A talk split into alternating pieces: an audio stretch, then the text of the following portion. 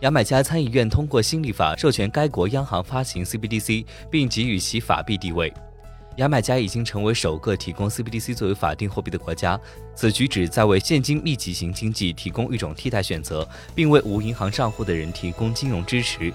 牙买加参议院通过一项修正案，授权该国央行发行其 CBDC。新的立法扩大了法定货币的定义，包括虚拟代币以及实物纸币和硬币。牙买加央行行长表示，自2017年以来一直在试点的 CBDC 将于今年晚些时候正式在国内推出并使用。行长表示，CBDC 比实物纸币和硬币更加安全、更加方便，而且不需要银行账户就可以使用。接下来，我们来看一下今日的新闻热点。